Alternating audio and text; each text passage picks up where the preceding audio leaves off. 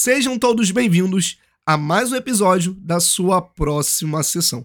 E dessa vez é para falar do Oscar 2022, a premiação mais comentada da temporada, que acontece no dia 27 de março. Para quem está escutando esse podcast nos primeiros dias do seu lançamento, a premiação vai acontecer no próximo domingo. Porém, esse episódio aqui da próxima sessão será diferente, totalmente diferente do que vocês já viram por aqui, pois eu estou sozinho. Infelizmente, meus companheiros, o Lucas, a Milena e o Breno, não puderam participar, mas vamos experimentar esse novo formato, que é um teste total, e eu espero muito que vocês gostem e que também seria muito importante um feedback, que vocês pudessem comentar o que vocês acharam. E como vocês podem fazer isso? É muito fácil, mas muito fácil mesmo. Apenas seguir a próxima sessão no seu Instagram. Porque nós também somos uma página lá pelo Instagram. Lá nós postamos diariamente nos stories, no feed, enfim, tem IGTV, tem Reels.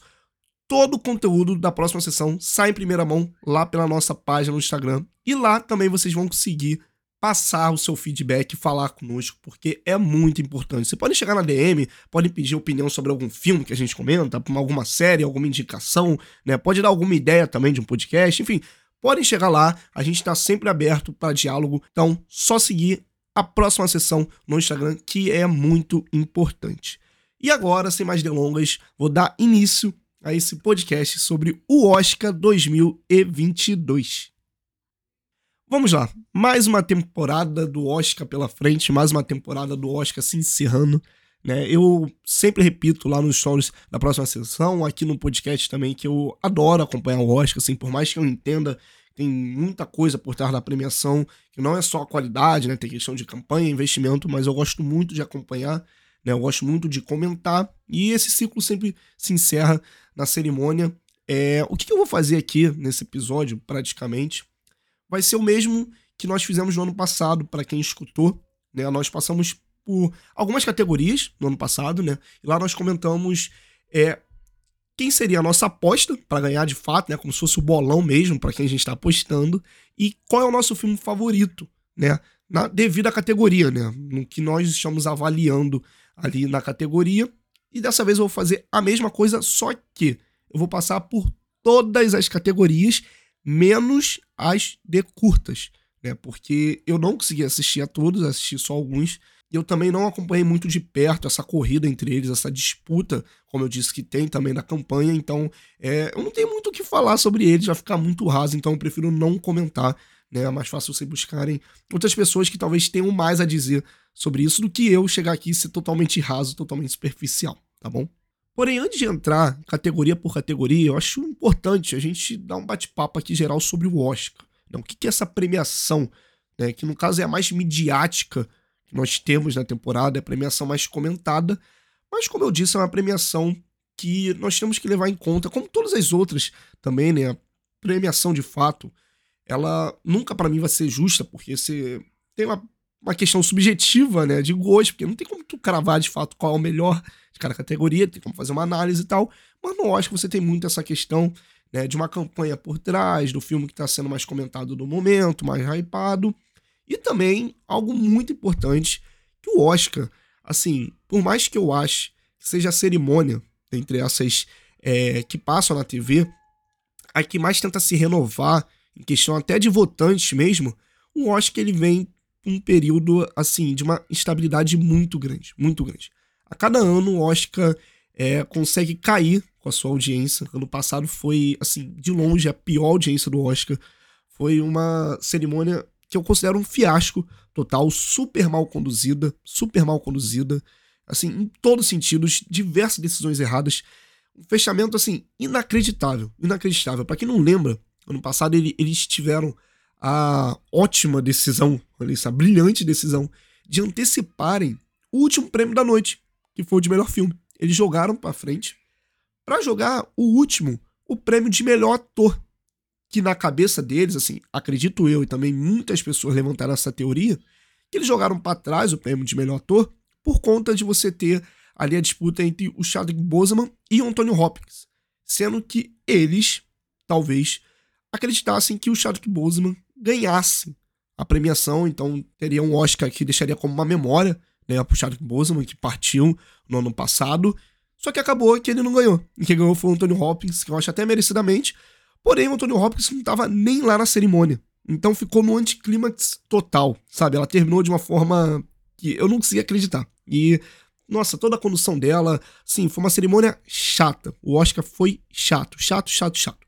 E para esse ano, eles acabaram de tomar recentemente algumas decisões que eu também não concordo muito. Não concordo. Eu entendo o motivo deles estarem tomando essas decisões, porque eles querem tentar deixar uma cerimônia mais dinâmica, Porém, eu acho assim um absurdo, uma falta de respeito com alguns profissionais, né? Porque para quem não tá sabendo, eles agora querem deixar né, a transmissão mais simples mais amigável. Então eles tomaram a decisão de premiarem oito categorias fora do ar, para depois elas serem editadas e aí sim serem exibidas. Mas de fato elas não vão estar passando ao vivo.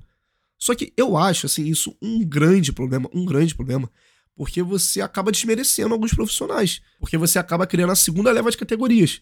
Que são as categorias que não precisam ser passadas ao vivo. Vocês entendem? E eles acabam deixando de fora, assim, para passar elas editadas. Eu não concordo nem um pouco com isso. E eles acabaram decidindo nas categorias de melhor documentário em curta-metragem, melhor edição, melhor cabelo e maquiagem, melhor trilha sonora original, melhor design de produção, melhor curta-metragem animação, melhor curta-metragem e melhor som. Cara, eu discordo completamente. E eles deixaram as três categorias de curtas de fora. E vocês podem até falar, caramba, Pereira, mas você também não vai comentar sobre elas. Mas assim, eu não tô comentando sobre elas, não é porque assim, que eu não quero também. É porque, como eu disse, como eu falei no começo mesmo, eu não acompanhei elas de fato. Elas são categorias à parte do Oscar que ela, os filmes que estão ali não aparecem em outras categorias. Então, para mim é muito difícil. Eu teria que correr um pouco mais atrás. Infelizmente, falta tempo, sabe? Falta tempo. Então, eu, eu preferi deixar de lado. Mas eu ainda considero, assim, categorias muito importantes. No tanto que eu assisti alguns filmes, sabe? Eu tenho meus favoritos. É, só que, caraca, você deixa praticamente as três de fora. Você deixa melhor montagem, né? Que eu falei a melhor edição, mas no caso é a categoria de melhor montagem de fora. Assim, não entendo por que deixam tudo de lado. Melhor som. Já era duas categorias. Eles botaram só em uma e agora ela foi rebaixada praticamente. Melhor trilha sonora original, melhor design de produção. Assim, cara, realmente assim, eu não consigo defender isso. Não consigo defender de forma alguma você pegar e falar, ah, essas categorias são menos importantes, vamos deixá-las de fora. Não de fora, né? Mas vamos mudar, vamos modificar para que elas sejam mais rápidas, porque ninguém tá se importando. Não concordo nem um pouco com essa decisão. O David Rubin, o diretor da academia, ele chegou até a falar, né, que todos os indicados, né, em todas as categorias do prêmio serão indicados no ar. Né, os discursos de aceitação de todos os vencedores serão apresentados ao vivo. Só que a gente sabe que não é muito assim que a banda toca, né? Tipo, vai ser aquele ditado, aquele corte rápido, para passar logo, entendeu? Ah, essa categoria aqui, vamos passar logo ela de curta. Ah, categoria de melhor montagem, vamos rápido, vamos rápido, vamos rápido. E aí vai passar, assim, estalar de dedos Cara, não, não consigo concordar, não consigo concordar. Eu acho que eu acho que ele poderia mudar a sua dinâmica de outra forma. Não, não nesse sentido. É, e eles tomaram algumas outras decisões também. Eles criaram o Oscar Fan Favorite, que é uma categoria para indicar um filme popular. Basicamente, tem uma discussão muito tempo atrás, né, de você ter um filme popular, essa categoria para isso foi totalmente negada, esnobada e com razão mesmo. E eles criaram essa categoria para em busca de audiência, né? Para ter filmes de torcida ali em alta na temporada, para chegar e todo mundo comentando quem vai ganhar, quem vai ganhar, só que eles não conseguiram gerar isso, não conseguiram de forma alguma, no entanto que o filme favorito para ganhar é Cinderela. É Cinderela, porque o fã-clube da Camila Cabelo se engajou e foi atrás. E assim, a gente sabe que não é o filme de maior torcida, mas fã-clube é isso. E aí conseguiu engajar e provavelmente vai ser quem vai ganhar. Então, assim, é, por mim já foi por água abaixo também, não tem muito o que fazer. O Homem-Aranha não, não, ficou muito comentado, o Snyder que poderia ser também, né? Enfim, esse ano também nós vamos ter três apresentadoras, né, fixas no Oscar, que vai ser a Regina Hall, a Amy Schumer e a Wanda Sykes, que, assim, eu até gostei, assim, não tanto, mas eu gostei, né? A que mais me empolgou é a Regina Hall, que é a nossa querida Brenda, de Todo Mundo em Pânico, eu acho ela, assim, muito, muito carismática. Tô curioso para ver mas assim, nada que me empolgou tanto e algo também que eu me questiono, né? Será que essas três apresentadoras, elas realmente, assim, vão dar esse charme todo pro Oscar? Né? Porque, não sei, não sei, né? Não são nomes, assim, muito estourados. Mas pode ser que saiam bem. Assim, tô, tô bem empolgado com a Regina Hall. Gosto muito, muito dela mesmo. Mas vamos entrar logo então na lista do Oscar, no que vocês realmente devem estar querendo escutar, passando aqui de categoria por categoria. Só que antes, só uma pequena coisa que é importante frisar, é importante comentar, é importante também exaltar essa pessoa aqui. Eu quero é, que ele seja mencionado, que no caso é o Dalenogari. Para quem não conhece Dalenogari, cara, um exímio crítico de cinema e uma pessoa muito engajada na temporada, tanto do Oscar como de outras premiações, né? E ele é total a minha referência aqui para eu estar tá montando é, esse episódio especificamente, para eu também gostar muito da temporada. É uma pessoa que ensinou muito, que me inspirou muito. E ele me apresentou também uma plataforma muito interessante que é o Gold Derby, é uma plataforma de apostas do Oscar. É, não só do Oscar, né? De várias premiações, dá pra fazer lá do BAFTA, do Emmy, enfim, dá pra você brincar lá à vontade. Você tem como fazer tanto na lista de indicados, para você né, fazer a, o bolão para quem vai ser indicado, tanto também quando é indicado para saber quem vai ganhar.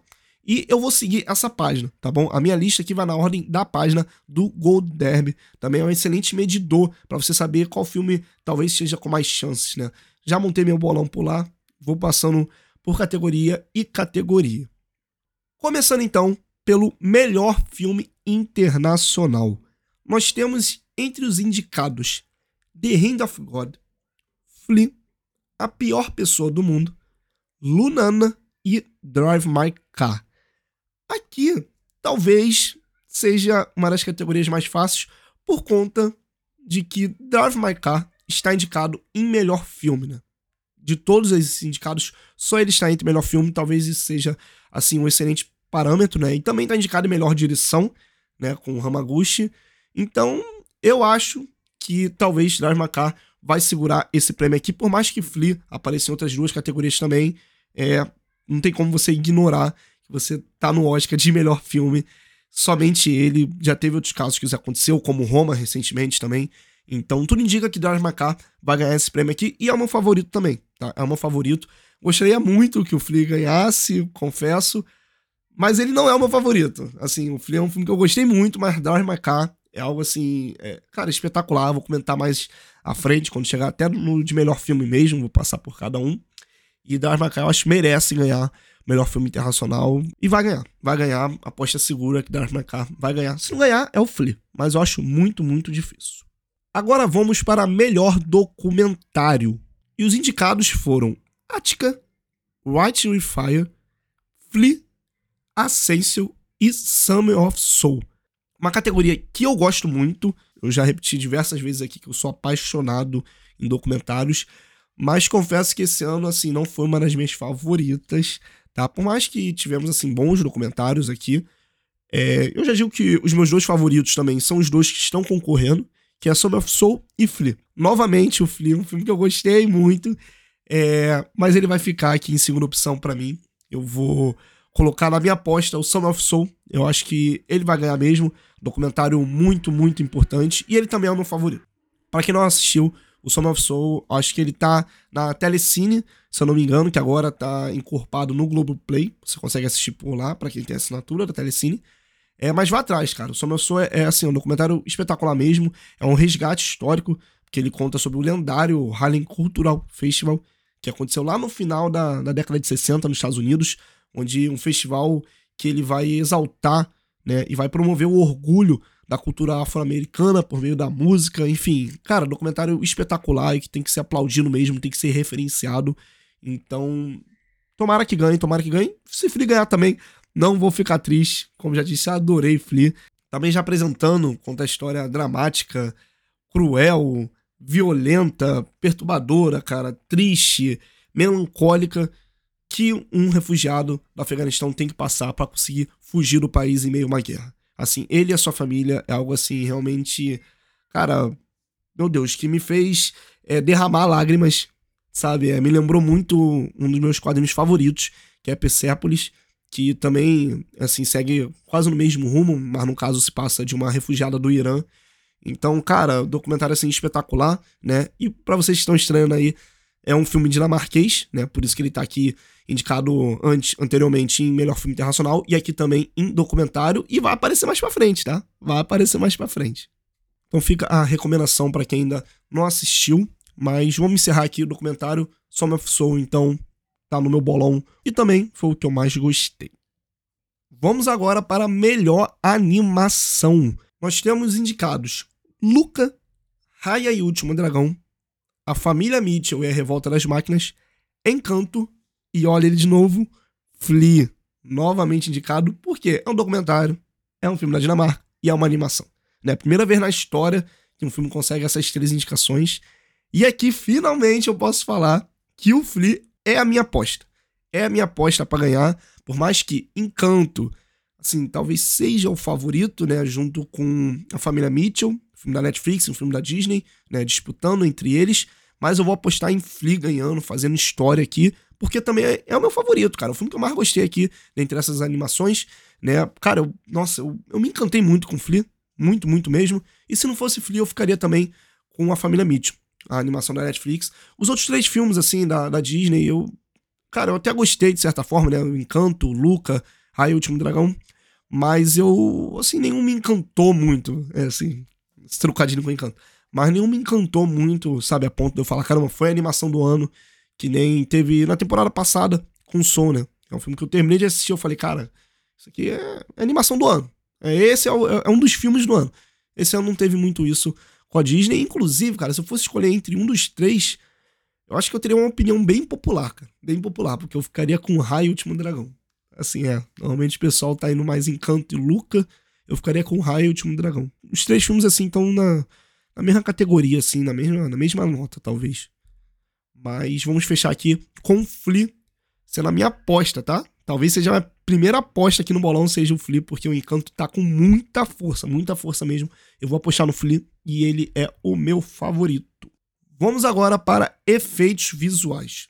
Temos como os indicados Sem Tempo para Morrer, Shang-Chi, Homem-Aranha, Duna e a bosta do Free Guy.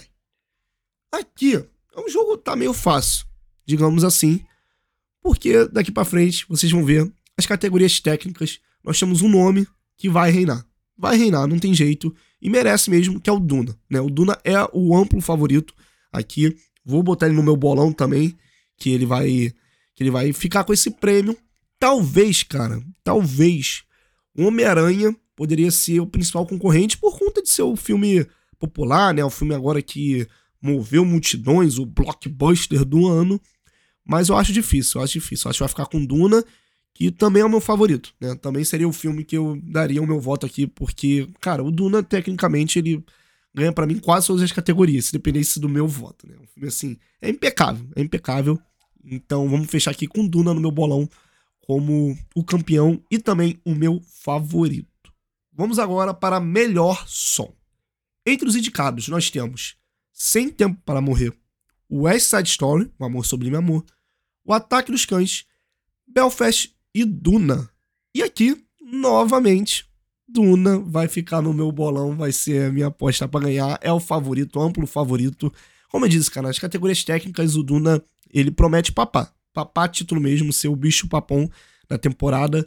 Aqui eu acho merecidamente, né? Eu também indicaria o Duna, também daria o meu voto para Duna. Talvez quem possa bater de frente seria o West Side Story, mas eu acho difícil, eu acho difícil. É realmente um candidato, ele tem chance, mas eu acho que não vai levar. Eu tenho que ressaltar aqui também, cara, o ataque dos cães, tá? Que eu acho assim, belo de um trabalho sonoro, assim, um belo de um trabalho sonoro mesmo, que merecia estar indicado aqui.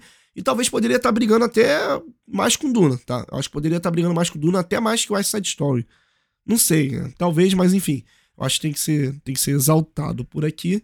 E o Belfast, tomara que não ganhe, enfim, vocês já estão apresentado que o filme que eu tô torcendo contra, assim, assumidamente é o Belfast. Tomara que não ganhe, mas é em som ele não ganha. Em som, com certeza, ele não ganha. Pra quem tá torcendo pro Belfast agora, nesse momento, já vai estar tá revoltado, mas enfim. É subjetivo, né, gente? Cada um com a sua opinião. Vamos agora para melhor canção original. Dentre os indicados, nós temos Be Alive, por King Richard, Dois Uruguitas, por Encanto, no Time to Die, por Sem Tempo para Morrer, Don't You Die, por Belfast, e Some Who You Do, por Four Good Days. As canções do 007 sempre entram como uma das grandes concorrentes, né? Aqui não é diferente, né? Eu acho que ela tá um passo à frente, No Time to Die tá um passo à frente das outras, mas Encanto também tá ali, é, rondando. Be Alive, talvez. Talvez, eu acho que, é, assim, tá, tá concorrendo também. Eu acho que ficaria entre essas três, né? Eu vou deixar no meu bolão com Encanto, cara. Eu vou apostar que Encanto vai ganhar, vai derrubar o talvez, não vou falar favoritismo, mas talvez o favoritismo de No Time to Die e vou deixar Encanto no meu bolão como a minha aposta para ganhar. E se eu pudesse indicar uma aqui, se eu pudesse dar meu voto, seria sem sombra de dúvidas para Be Alive, canção do King Richard, canção da Beyoncé. Eu acho que King Richard é um filme assim que eu tenho, cara, diversos problemas para comentar. Só que a canção original é por fora disso, né? Até o prêmio, assim, que a gente mais tem que afastar do filme, talvez, né? A canção original não tem muito o que fazer. E eu acho que casa com o filme também, né? Ela fecha o filme e eu acho uma, uma puta, uma puta de uma música, né? Então eu ficaria com Be Alive, mas no meu bolão aqui eu vou deixar Encanto, tá? A disputa tá aberta, tá? Encanto, No Time to Die, eu acho que talvez sejam as duas favoritas, Be Alive correndo por fora. Agora vamos para a melhor trilha sonora.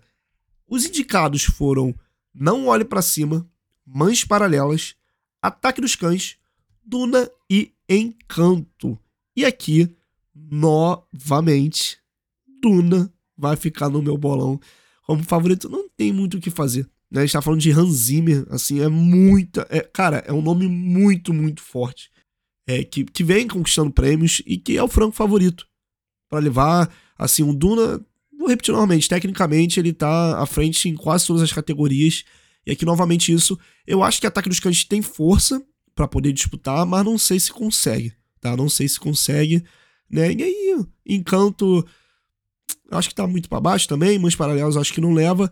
Up, eu acho que ela tem uma pequena chance por conta, assim, de filmes do Adam McKay. Eles sempre têm que ser lembrados, porque é um, é um diretor que tem os seus filmes conquistando prêmios, normalmente, mas acho que não vai ser o caso aqui.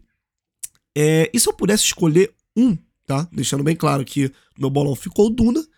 Se eu pudesse escolher um para dar o meu voto, seria no Ataque dos Cães. Assim, por mais que, cara, a trilha sonora de Duna, eu entendo aqui, cara, ela, ela, mexeu comigo de uma forma de que ela agregou muito na minha experiência. É uma trilha sonora que, junto com a fotografia, que eu vou falar mais pra frente de Duna, elas conseguem, cara, te deixar pequeno perto do filme, sabe? É uma trilha sonora imponente que, que traz força pro filme.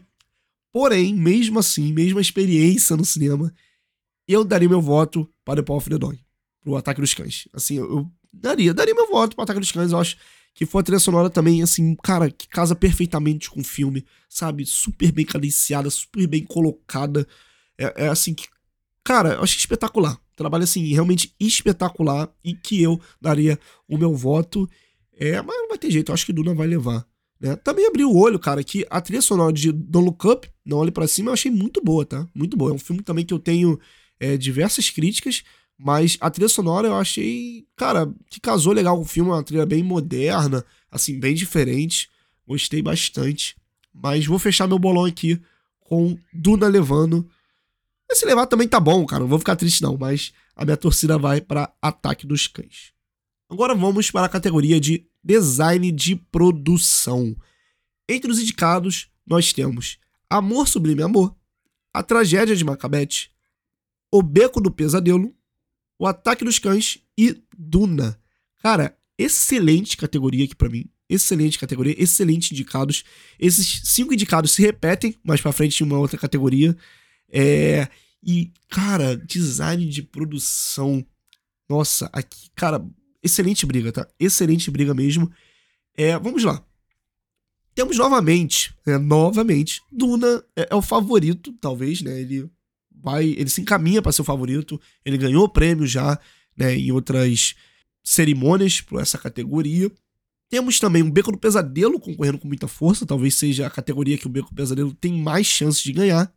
E tem o West Side Story, que tem um trabalho também assim magnífico, né? Magnífico mesmo. É, e talvez seja, fiquei entre eles três, tá? Acho que a Tragédia de Macbeth e Ataque dos Cães não, não, não leva aqui. Ficaria entre os três.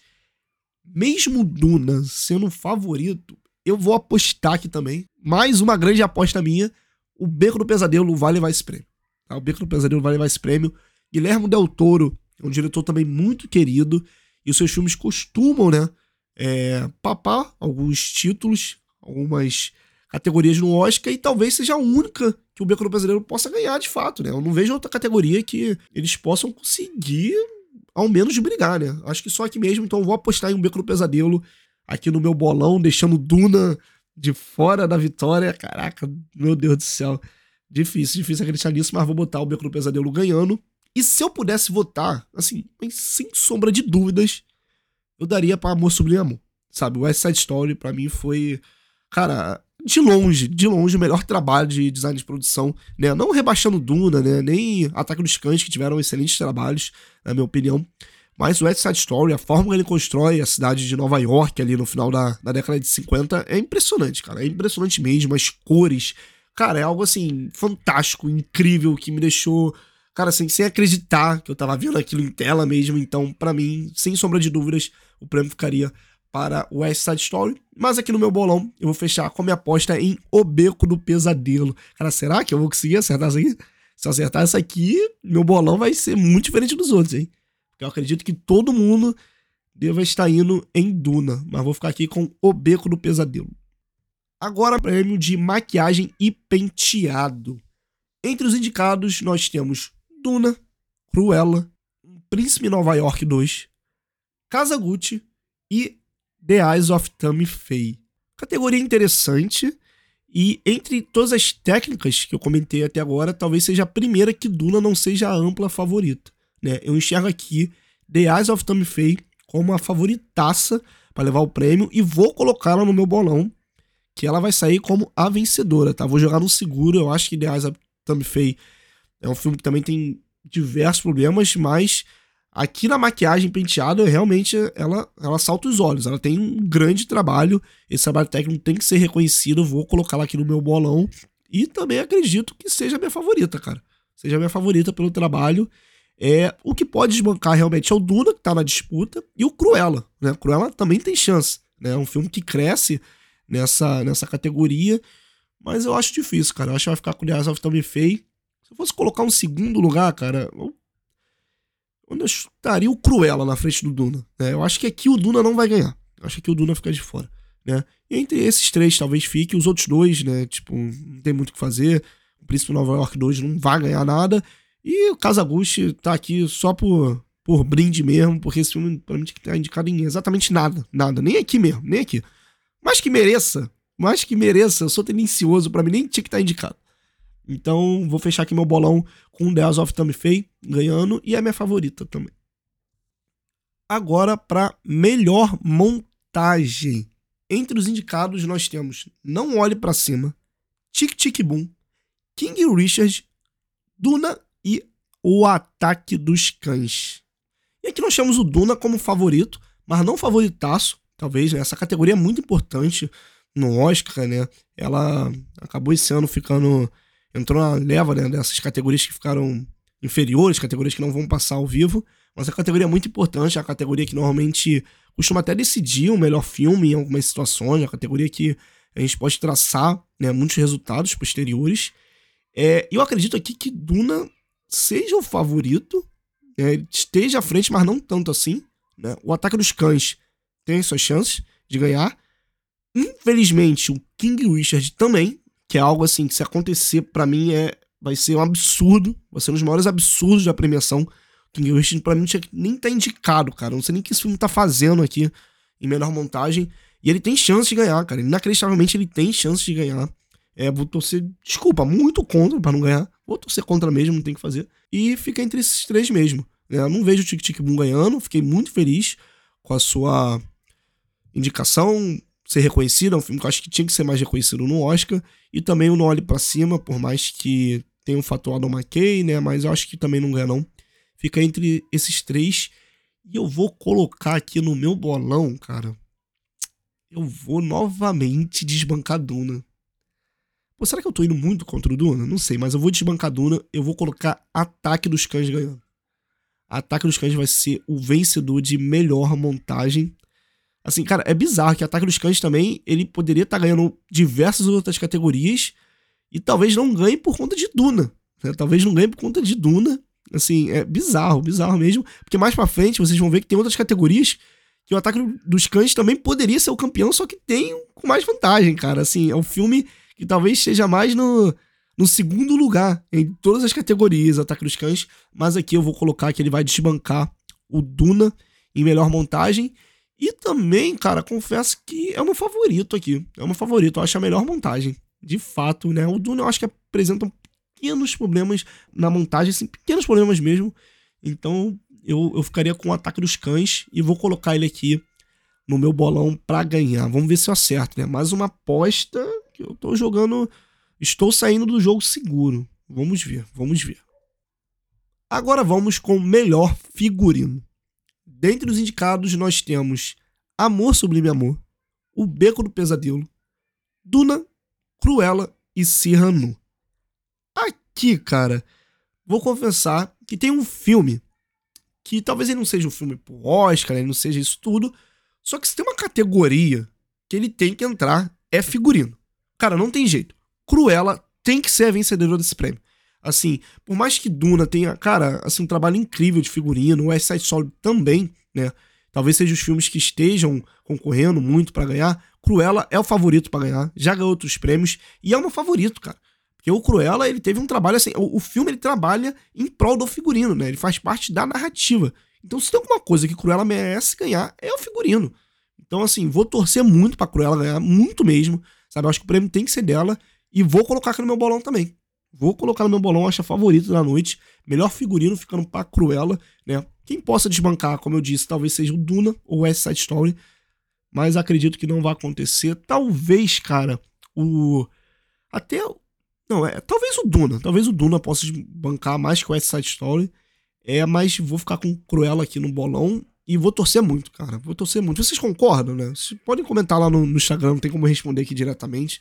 Infelizmente, Spotify não tem essa opção. Mas comenta lá no Instagram, cara. Eu tô, tô sendo muito louco porque, cara, Cruella trabalha em prol do figurino. O filme é, é, o, é o figurino, é a história do filme, sabe? E é muito bem feito, cara. Ainda tem essa questão, né? Se fosse algo, assim, não muito bem trabalhado, mas é muito bem feito e narra o filme praticamente.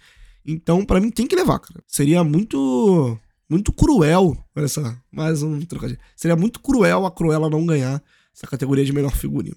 Então vamos ficar na torcida e vai ganhar, vai ganhar. Tô colocando aqui no meu bolão, tô apostando. Agora, melhor fotografia. Essa para mim, que é uma das melhores categorias do Oscar. Eu comentei aqui que teria cinco filmes se repetindo lá do design de produção, e é aqui que nós temos entre os indicados Amor Sublime Amor, O Beco do Pesadelo, O Ataque dos Cães, a Tragédia de Macbeth e Duna. Cara, categoria assim que é sério, eu fico perdido só de olhar para quem votar. Eu acho que assim, o Beco do Pesadelo fica um passo abaixo desses filmes, tá? Na categoria de fotografia. É, agora os outros quatro, assim, cada vez que eu penso, eu mudo o meu voto. Assim, cada vez que eu penso, eu mudaria meu voto. É uma categoria assim que eu acho que tá tá até muito aberta, tá, pro Oscar, não só na questão do meu gosto, ela tá muito aberta pro Oscar. E eu vou falar que o favorito, cara, segue sendo o Duna, né? Como nas ma maioria das categorias técnicas, né? Uma ou outra não tá.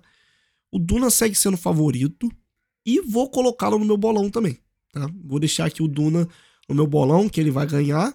Mas temos concorrentes, né? O Ataque dos Cães, novamente, no segundo lugar, seja o principal concorrente do Duna. Tem chance de ganhar, mas não, não vou apostar nele aqui não. E também os outros três eu acho com menos força, né?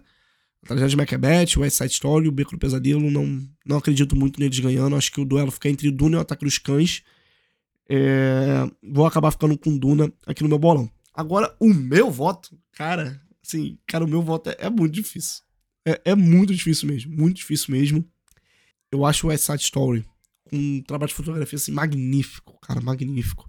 Sabe, a forma como ele como ele casa com a direção alguns momentos, aquela cena lá que eles vão para debaixo, não sei se é debaixo de um viaduto, né? Vão lá para um beco para ter a briga. Quando eles entram, né? A sombra deles ali saindo da porta. Nossa, eu acho aquilo incrível, um trabalho, cara, magnífico, magnífico mesmo, como casa junto com as músicas. É, a tragédia de Macbeth, né? Nossa, a forma teatral, né, que a fotografia consegue encaixar, o preto e branco, a forma como tem um fundo ali. Cara, tem umas cenas, sério, de, de Macbeth, tem uns enquadramentos que eu poderia colocar aqui no meu quarto, cara, de tão incrível que eu acho. É, o Ataque dos Cães também, fenomenal, a forma como trabalha a sombra, sabe? A narrativa do filme, ela tá presente também na fotografia, né? E Duna também, como eu disse, junto com a trilha sonora, uma, uma fotografia, assim, cara, gigantesca, como o filme merece, né? Realmente, na hora que ele consegue botar aquelas naves gigantes, né? Que te deixa numa situação de, de ficar pequeno perto do filme. Tu fica sentindo nada. Tu fica, cara, que, que é isso? O que, que eu sou? Eu não sou nada perto disso daqui, né? A fotografia do Duna trabalha muito bem com isso. Quando tá no deserto também, eu acho que ela cresce bastante com as cores, né? É, é no caso, a falta né, de cores, assim, né, em alguns momentos. É, mas, caraca, é um voto muito difícil. Muito difícil mesmo, mas eu acho, assim, né? Já deixei claro que no meu bolão vai Duna, mas se eu fosse votar, eu ainda ficaria com o Ataque dos Cães. Ficaria com o Ataque dos Cães, porque eu acho que a fotografia, cara, a sombra no filme, assim, é, é uma maior interferência, de fato, na narrativa, sabe? Ela funciona como uma simbologia da história em diversos momentos. Sabe, é um trabalho assim, cara, a gente falou no nosso podcast, para quem ainda não escutou, tem um podcast de Ataque dos Cães, que eu fiquei assim, cara, meu Deus, eu fiquei, cara, como assim, né? Que trabalho é esse, cara? Que coisa magnífica, né? Que coisa esplendorosa. Assim, eu adorei, adorei totalmente. Eu acho que no final eu acabo ficando com o Ataque dos Cães. Cara, é muito triste eu não votar em Duna, essa história e, e Macbeth, mas é isso, né? Tem que, teria que votar em um favorito, Ataque dos Cães. Mas no meu bolão, vai o Duna. Duna vai papar mais um Oscar aqui. Agora vamos para melhor roteiro original. Essa é a categoria que eu já confesso que eu acho que o crime tá armado. Entre os indicados nós temos Licorice Pizza, A Pior Pessoa do Mundo, Não Olhe para Cima, Belfast e King Richard. Como eu disse é, anteriormente, Belfast é um filme assim que eu não consigo comprar de forma alguma e talvez seja a categoria que ele apareça aqui como favorito. Né? Assim, tem muita chance do Belfast ganhar. Talvez o seu concorrente seria o Licorice Pizza ou Don't Look Up. É, com mais força pro Licorice Pizza, mas eu não, não tô conseguindo acreditar nenhum deles ganhando e tô vendo esse prêmio a, acabar nas mãos de Belfast, que é algo que eu fico assim, bem triste mesmo, cara, porque eu acho totalmente injusto, totalmente injusto. É, a pior pessoa do mundo, King Richard, não tem chance. Então, enfim, vai acabar ficando com Belfast. Vou colocar aqui no meu bolão, que ele vai sair como vencedor. Se eu pudesse, cara, dar esse prêmio, assim, eu daria facilmente, mas facilmente pro Licorice Pizza ou pra pior pessoa do mundo. Assim, para mim são os únicos dois filmes que poderiam ganhar esse prêmio, cara. Sabe, os outros três, cara, eu já disse assim, são filmes que eu não curti muito. Belfast, Não Olhe Pra Cima King Wishes, e são filmes para mim que tem problemas no roteiro, sabe? Muitos problemas, inclusive. Então, cara, eu, não, eu nem indicaria esses filmes aqui, nem indicaria, muito menos dar o prêmio. Então, para mim seria de fato Licorice Pizza o meu favorito, mas vou acabar o meu bolão aqui com Belfast ganhando o prêmio. Cara, enfim, acontece, né? Acontece, né? Tem umas coisas que acontecem no Oscar, enfim, é subjetivo também, tem gente que vai ficar feliz. Eu vou ficar bem puto, confesso, mas tudo bem, tudo bem, segue o jogo. Agora vamos com melhor roteiro adaptado. Entre os indicados nós temos A Filha Perdida, Drive My Car, Duna, Coda e O Ataque dos Cães. E aqui nós temos já uma grande disputa. Como eu disse anteriormente, é, o Ataque dos Cães, que seria favorito em diversas categorias, acaba ficando em segundo lugar muitas vezes, porque Coda é o favorito aqui para levar esse prêmio. Assim, vou colocar também na minha, no meu bolão que Coda vai levar o prêmio de melhor roteiro adaptado, mas é, vai ser uma bela de uma disputa, assim, uma bela de uma disputa que vai aparecer mais para frente no principal prêmio da noite, já adiantando, mas vai ser uma bela de uma disputa. Coda e o ataque dos cães aqui tá aberto o jogo, aberto total para cada um ganhar, mas eu acho que vai acabar ficando com Coda, né? Assim, cara, bela de uma disputa, bela de uma disputa. Os outros três filmes eu acho sem força para ganhar. Sem força total, A Filha Perdida, talvez se a ala britânica fosse com força, mas eu acho muito difícil, né? O Duna não ganha, porque eu acho que tem problemas até no roteiro. E o George McCarthy também, também não ganha. É, se eu fosse dar meu voto aqui, Cara, eu acho assim, não também assim, é, sem sombra de dúvida seria para ele, mas o meu favorito de fato é o Drive My Car. Para mim é o melhor roteiro, é um filme assim, que tem a melhor condução e eu, eu daria o meu voto para ele. Por mais que eu goste muito de Coda e de Ataque dos Cães, só que eu acho que são filmes assim, o Coda eu acho que em alguns momentos do roteiro, tá? Não é querendo jogar o filme pra baixo não, mas eu acho que ele toma decisões assim bem genéricas E o Ataque dos Cães, como eu comentei no podcast que nós gravamos, eu acho que tem um pequeno problema de roteiro em um momento com o personagem do Jess Plemons que me incomodou um pouco no filme. Então eu acho que assim, que analisando, o Macaco acaba sendo o que menos me incomodou em nenhum momento, sabe? Eu acho um roteiro muito, muito bem construído. Por mais que seja um filme assim, que não esteja entre os favoritos, talvez entre todo mundo que esteja aqui escutando, mas seria o meu voto. Mas vou terminar aqui o meu bolão com Koda levando o prêmio na disputa com o Ataque dos Cães. Bela disputa, tá? Jogo totalmente aberto. Totalmente aberto. Vamos agora para a categoria de melhor ator coadjuvante. Entre os indicados nós temos Jess Plemons, o Ataque dos Cães, Rod Smith McPhee, o Ataque dos Cães, Sion Hintz, por Belfast, Troy Kotsur, por Coda, e J.K. Simons, por Apresentando os Ricardos. Cara, essa categoria é muito curiosa, porque, para quem não sabe, a próxima sessão também tem um canal no YouTube. Tá? Então vocês podem pesquisar lá, próxima sessão, vou achar o nosso canal. E quando saiu a lista do Oscar, eu logo apareci lá para comentar. E eu disse no vídeo que a categoria que já estava certa era de melhor ator coadjuvante. Eu falei que o Cosmic McPhee estava certo que iria ganhar. Né? Naquele momento que saiu a lista, eu já falei: pode fazer suas apostas porque já está certo. Se é uma categoria certa no Oscar, é o Cosmic McPhee ganhando de melhor ator coadjuvante. E agora, qual é a situação? Eu explicar para vocês passo a passo.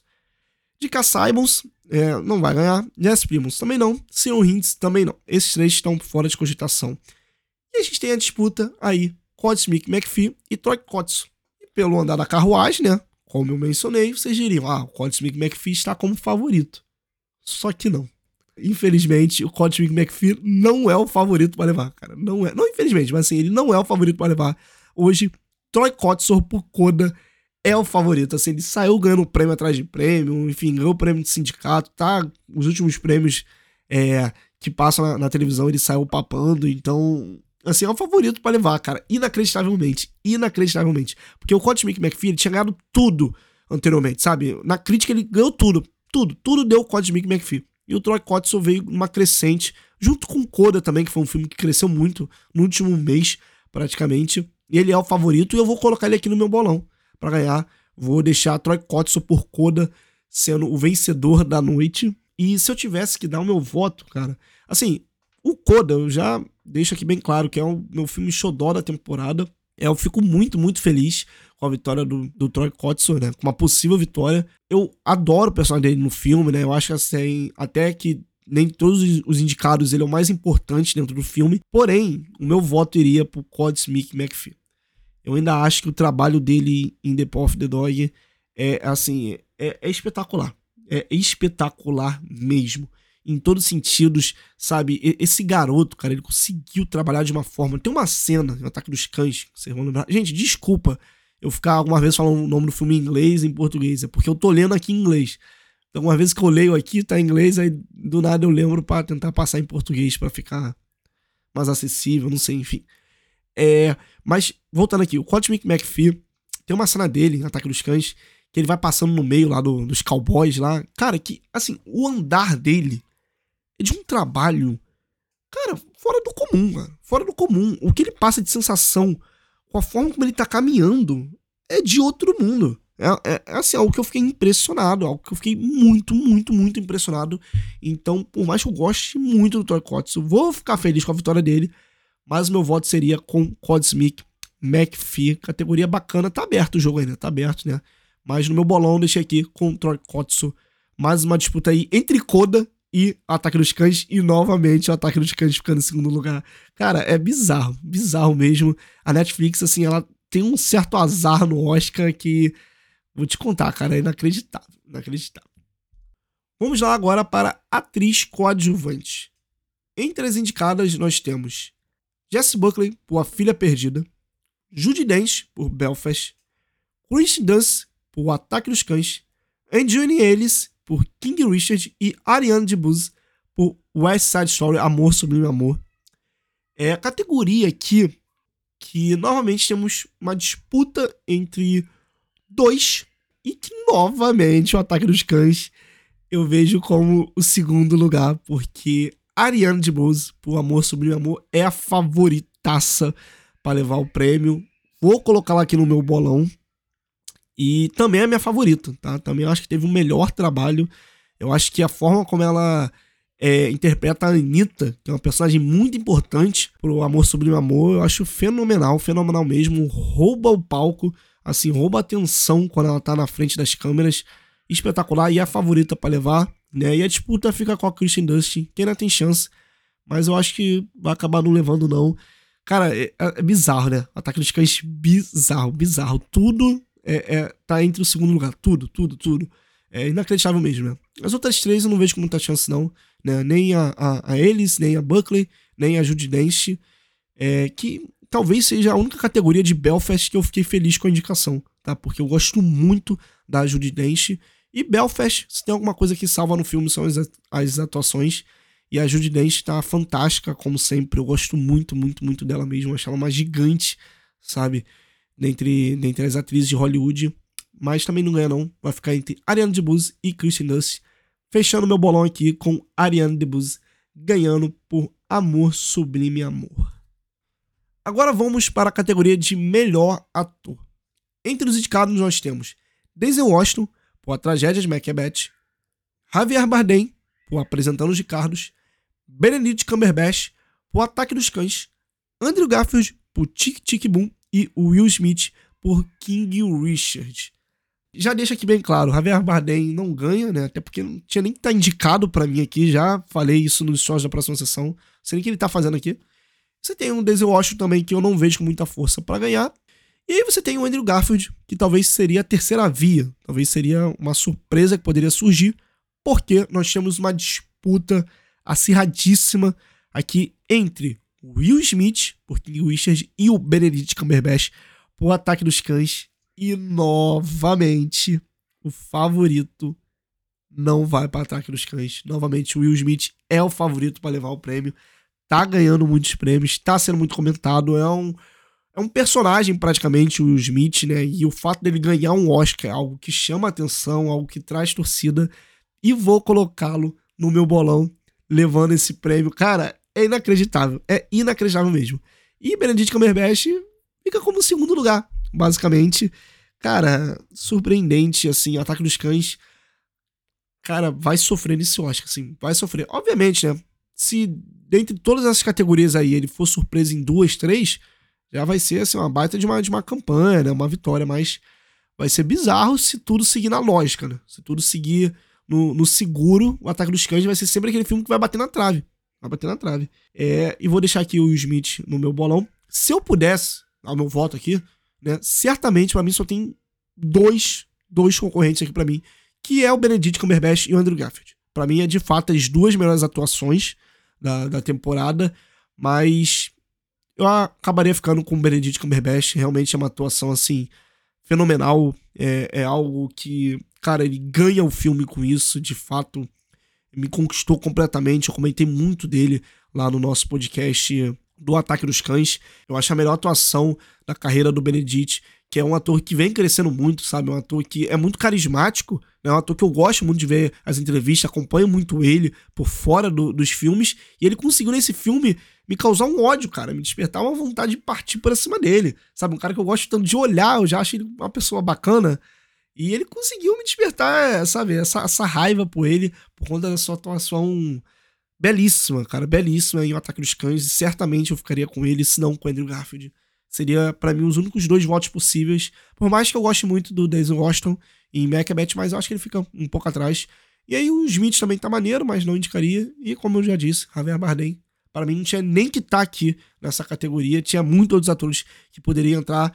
Já comentei lá no show da próxima sessão. Nicolas Cage poderia muito bem estar tá indicado aqui pelo Pig. Um filme muito pouco assistido ano passado, mas teve uma grande atuação do Nicolas Cage, que é muito lembrado por meme. Mas agora ele fez um trabalho muito bom, cara. Muito bom mesmo. Acho que ele merecia estar aqui indicado. E certamente na vaga do Javier Bardem, que, cara, nada a ver ele tá aqui, nada a ver. Atuação totalmente caricata, enfim. Nossa senhora. Agora vamos aqui para a melhor categoria do Oscar, não só desse ano, mas que vem se mostrando das últimas edições Categoria de melhor atriz. Dentre as indicadas, nós temos Nicole Kidman, por Apresentando de Carlos, Olivia Colman, por A Filha Perdida, Kristen Stewart, por Spencer, Penélope Cruz por Mães Paralelas e Jessica Chastain por The Eyes of Tammy Faye. Você não tem como prever nada. Exatamente nada, cara. Assim, você não tem como cravar uma favorita aqui. São cinco concorrentes disputando o prêmio de igual para igual. Assim, gente, é sem brincadeira mesmo. É que nem ano passado, cara. Pra quem não lembra, no passado a gente comentou aqui também no podcast. Você teve a Viola Davis, a Frances McDormand, a Vanessa Kirby, a Andra e a Kelly Mulligan, onde ninguém sabia que iria ganhar, cara. Uma loucura total. Ninguém sabia quem ia ficar com o prêmio. Acabou que a Frances McDormand saiu com o prêmio, mas assim, também quebrando o bolão, né? Muita gente dando favoritismo pra Kelly Mulligan, então pra Vanessa Kirby, pra Viola Davis, enfim, todo mundo concorrendo, a Andra Day. Uma loucura. E esse ano é a mesma coisa, cara. Esse ano, é, assim, é a mesma coisa. para mim já virou a melhor categoria do Oscar.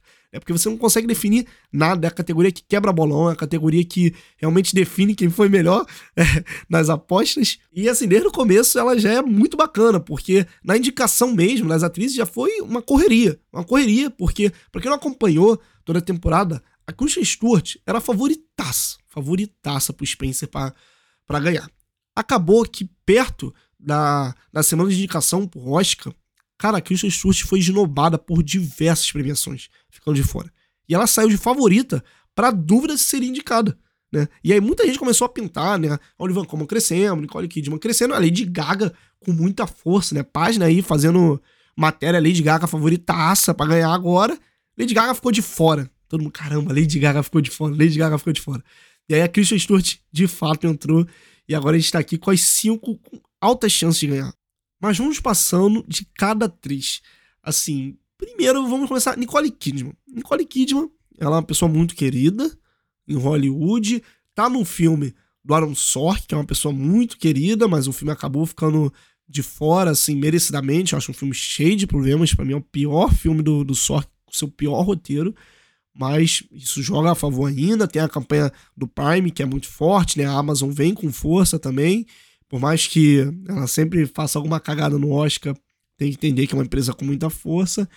Tem a Nicole Kidman ali como a representante, né? Ela interpreta a Lucy Ball, que é uma personagem muito importante na história dos Estados Unidos, personagem muito querida, e você sabe que Hollywood gosta disso, você sabe que o Oscar gosta disso, então ela joga isso a seu favor. Você tem a Olivia Colman, que, cara, eu disse isso em um Twitter, não é me gabando não, mas eu não lembro com quem foi, que, que eu falei, cara, a Olivia Colman, ela não tava sendo uma das cotadas lá no começo mesmo, lá no comecinho da temporada. Eu falei assim, mas tem que ficar com o olho aberto, porque não tem jeito. A Olivia Colman, se deixar ela crescer, bom, ela vai chegar, e vai chegar com força.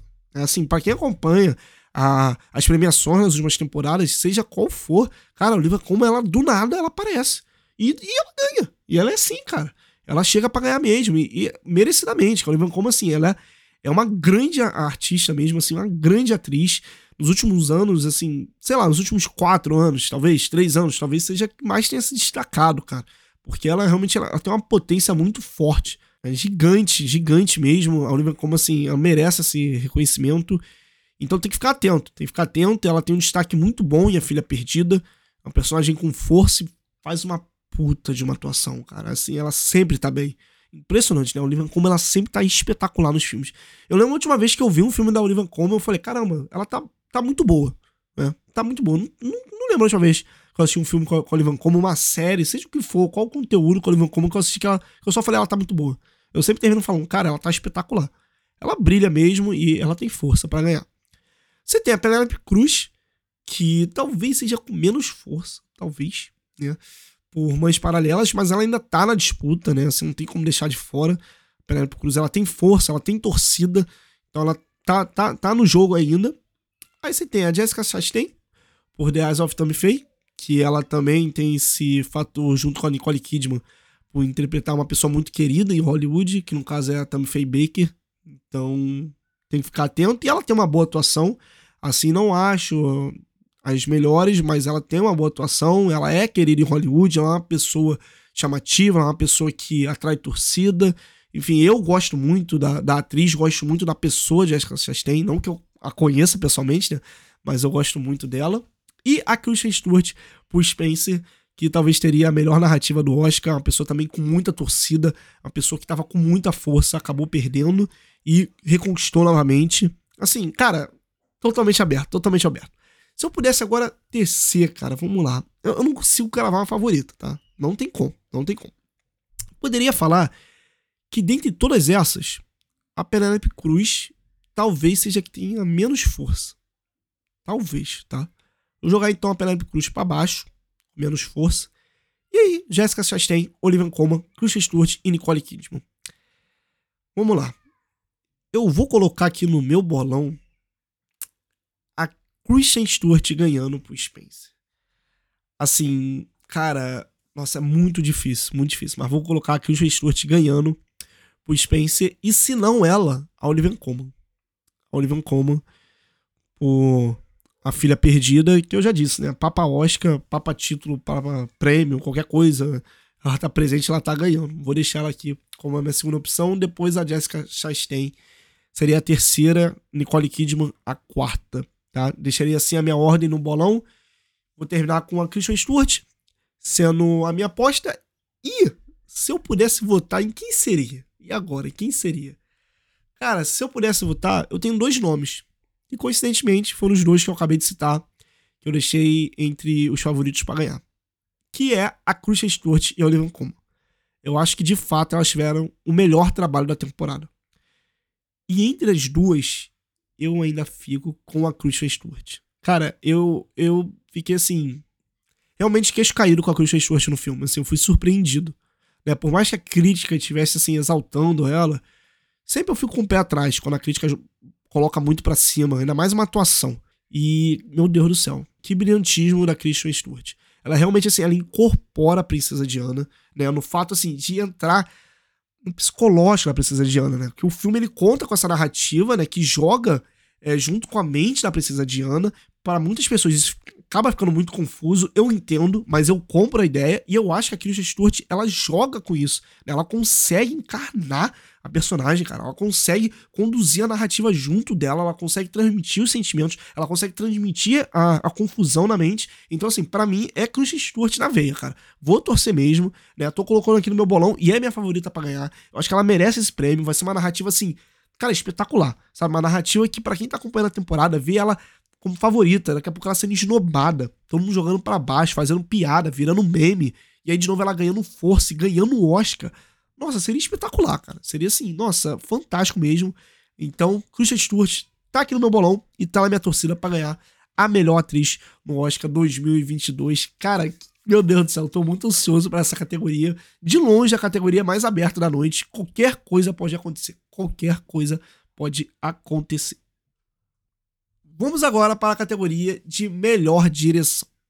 Entre os indicados, nós temos Hamaguchi por Drive My Car, Steven Spielberg por West Side Story, Jenny Campbell por The Power of the Dog, já tô eu falando os filmes em inglês de novo, Clint Braga por Belfast e Paul Thomas Anderson por Licorice Pizza.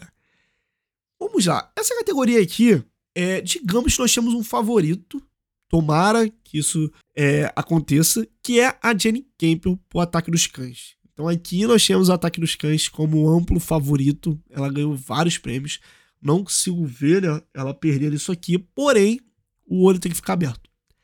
Porque, infelizmente, Kenneth Bragan por Belfast tem chances reais de ganhar esse Oscar. Chances reais mesmo. Né? Eu tô falando favorito pra Jenny Campbell, mas o Kenneth Bragan tem chance de ganhar por Belfast, o que para mim também seria um absurdo completo. Assim, um absurdo completo. Para mim, King Richard ganhando montagem e Kenneth Bragan ganhando é, aqui a melhor direção por Belfast seriam os absurdos da noite. Seriam coisas que eu ficaria. Cara, meu Deus do céu, por que isso tá acontecendo? É por que, Oscar? Por quê?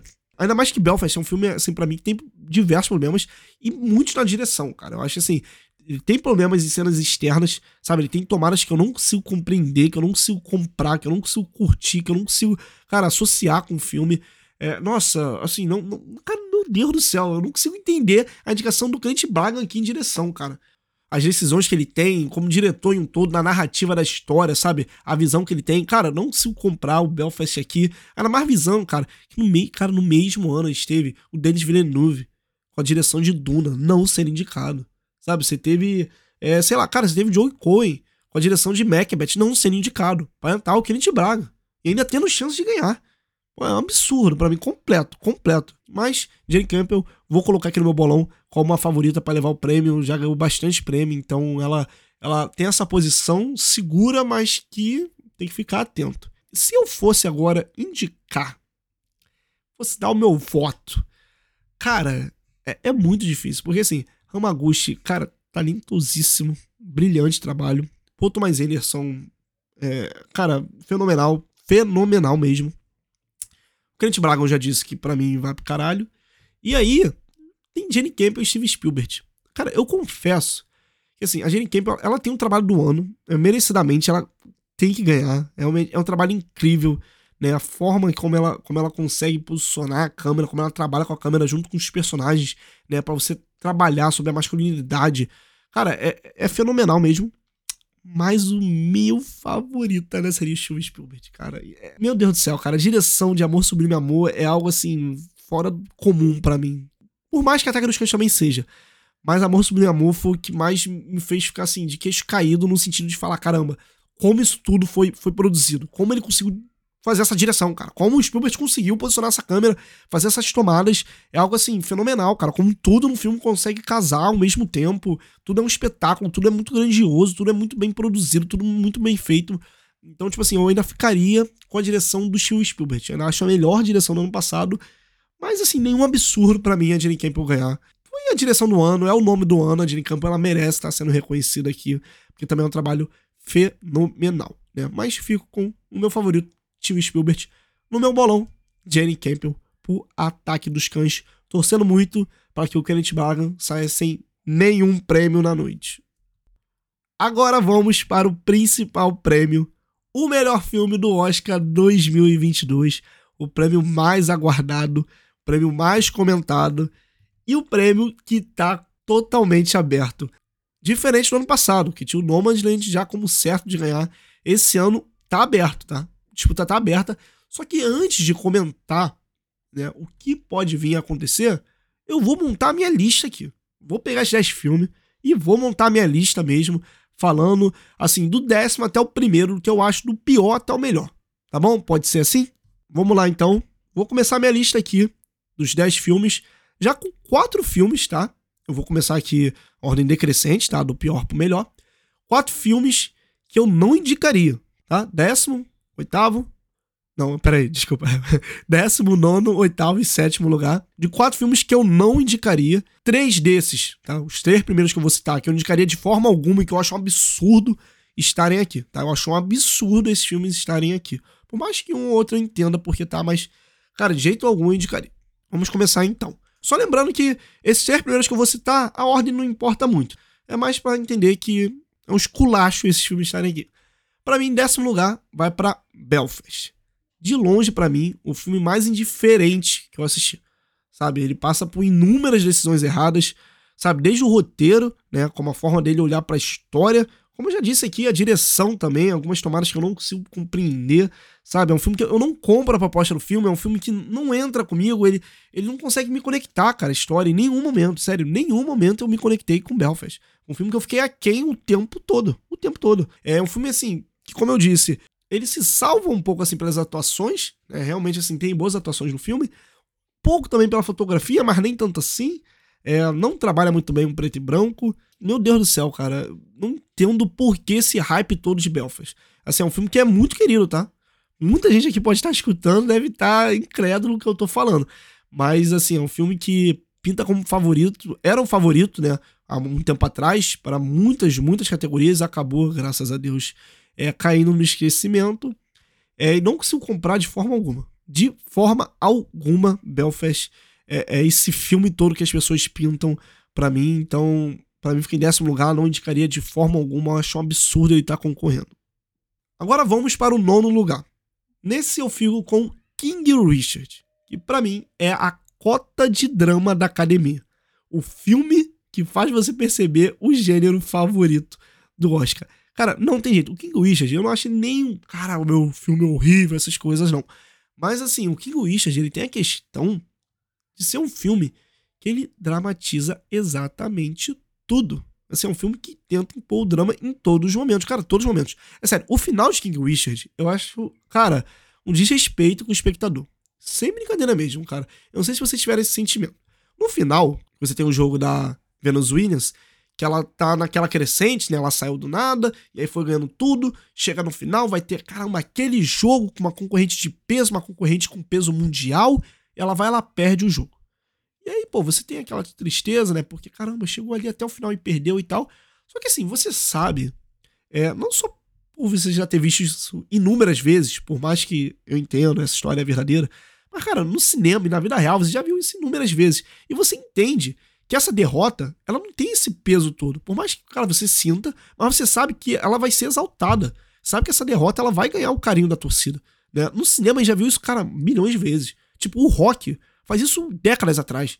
Sabe? Tipo, e outros filmes, tipo, filmes que fazem igual o rock. Que nem Gigante Aço. Tipo, que é uma réplica, né? Eu, ele faz uma homenagem ao rock. Né? Você chega lá, tem um Atom, ele vai, ele vai lutar contra os Zeus, Daí ele perde, né? Por mais que nesse filme aí você tenha a questão de seja uma decisão do juiz, né? É uma decisão é, certa, que nem foi da, da Venus Williams, mas ele perde, mas você sente ali no filme, né? Tipo, tem aquela tristeza derrota, só que logo ele te levanta, porque você sabe que, que vai dar bom, cara. Você sabe que ele vai ser acolhido pelo público. Aí o King Richard, ele tenta te vender a todo momento que fudeu. Acabou, acabou a Venus Williams, acabou tristeza, choro, decepção, sabe? Os pais falam, ah, mas vira isso aí. Mas o filme, ele, cara, cria um ambiente de que, caramba, acabou o mundo. Venus Williams, acabou o mundo. Já era, gente, já era. O espectador, você que tá assistindo, acabou, já era.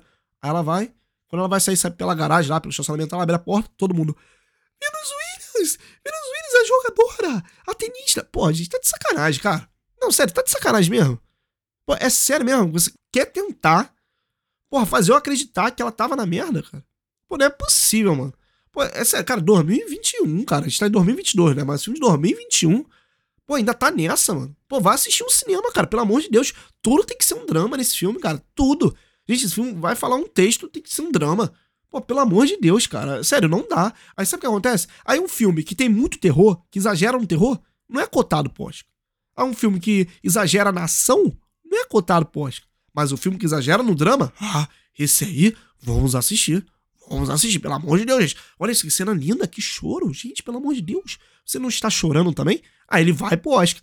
Então tá aí, novamente, a cota do, do drama. Que Wish sendo indicado. Não tinha que estar tá aqui em nenhuma categoria, cara. E o Will Smith também eu acho que eu não indicaria, cara. Enfim, gosto muito do Will Smith, acho boa atuação, mas não indicaria também, tem outras melhores.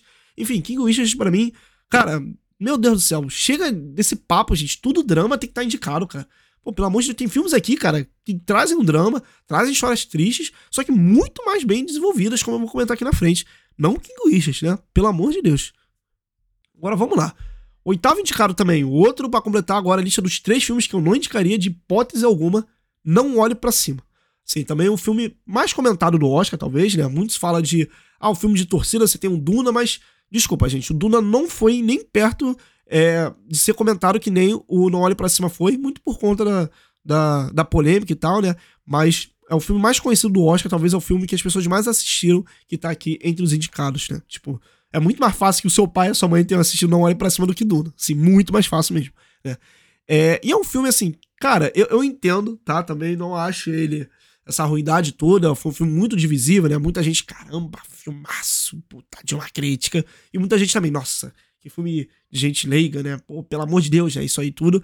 É, confesso que eu tô mais pro lado de não ter gostado muito, mas também não acho essa coisa horrível toda. Só que o Oscar para mim não pinta, tá? O Oscar para mim ele não passaria nem perto. É, eu acho que é um filme assim, tem seus acertos, tem suas sacadas, só que inúmeros problemas. Inúmeros problemas. Eu gosto do seu ponto de partida, mas eu detesto o seu desenvolvimento.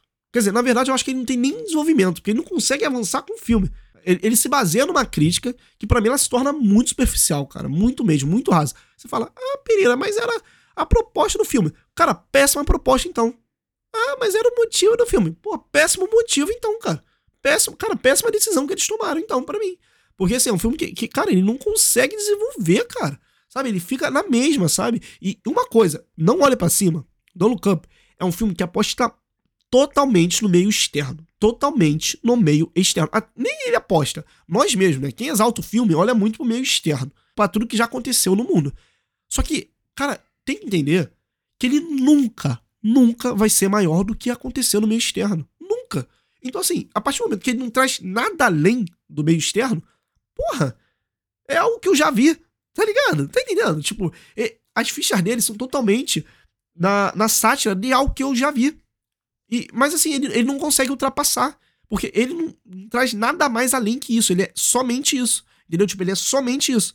Ele não sai de nada além. Então, cara, para mim nunca vai ser maior, entendeu? Tipo, e também não acho ele bem feito nesse sentido. O Olhe Pra Cima, ele toma umas, umas decisões de inserir umas críticas, cara, de forma tão esdrúxula. Sério mesmo. Cara, o personagem lá do Mark Rallance, que é aquele milionário, pô, cara, que coisa vergonhosa. De verdade mesmo. Cara, é vergonhoso. Assim, é, cara, é você criticar de uma forma que, assim, não é, não é rebaixando não, nem desmerecendo, até porque eu gosto muito. Mas o Porta dos Fundos, em uma sketch de quatro minutos, conseguiria tecer críticas muito mais profundas e ser muito mais engraçado, muito mais criativo do que esse personagem do Mark Hans, cara. De pegar um milionário, ah, milionário é ruim, sabe o que? Caralho, irmão. É sério. Tipo, cara, eu, eu fico com pena no Mark Hans. De verdade mesmo. Eu, cara, ano passado eu tava elogiando tanto ele, em Os Sete Chicago. O filme tem seus problemas, mas o Mark Hans, assim, pô, eu acho ele espetacular no filme. Pô, dá vergonha dele aqui, cara. Dá vergonha. Um personagem, assim, vergonhoso. Vai falar de novo, mas a proposta do filme é ser vergonhoso.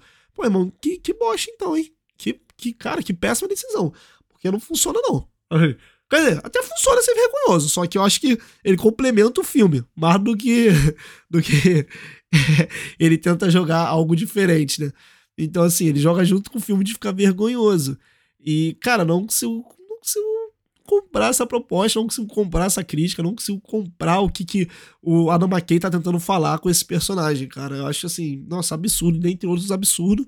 Mas tem lá seus acertos, né? Tipo, uma vez ou outra, o personagem lá da Jennifer Lawrence, ela traz, assim, algum, algumas sacadas muito boas, muito boas mesmo, né? Até a construção, alguns momentos, né? O jornal lá, a forma midiática, né? De se contar, a forma totalmente tendenciosa, né? A forma como não se leva a sério. Também acho maneiro, acho muito bacana. Gosto de outras coisas no filme. A canção original, que eu não citei, que eu acho que teria que estar indicada, tá? A canção lá da Arena Grande. É, mas, em geral, cara, acho que é um filme que. Putz, cara. é muita coisa que eu não consigo comprar. Muita coisa mesmo. Então não indicaria hipótese alguma. E o Adam McKay, o diretor, é, é um cineasta que eu defendo, cara. Eu ainda defendo ele. Por mais que essa nova leva de filmes dele é, eu não tenha gostado de fato muito de um, que foi a grande aposta, né? Acho que é 2015 e tal. O, o, o Vice, né? E agora o Dolo Cup, nenhum eu de fato comprei muito a ideia, só que eu ainda defendo o cineasta, eu acho que ele tem do que tirar.